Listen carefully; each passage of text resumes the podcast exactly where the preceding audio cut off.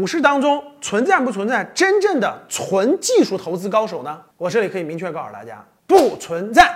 因为纯正的技术高手啊，技术分析的这些指标，在牛市的时候准确率会大大提高，大概能到百分之七十左右。但是市场风格一变，在熊市的时候，这些技术指标就会大大降低它准确率，大概会降到百分之二三十左右。所以我接触也认识一些纯技术高手，就是牛市当中就赚钱很快。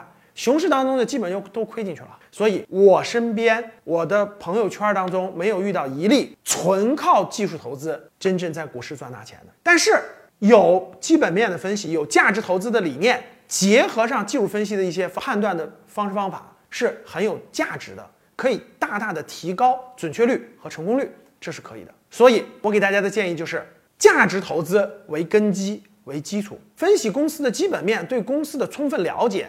是核心技术手段，技术的一些分析方法可以做一个补充，这是合理的方式。你听懂了吗？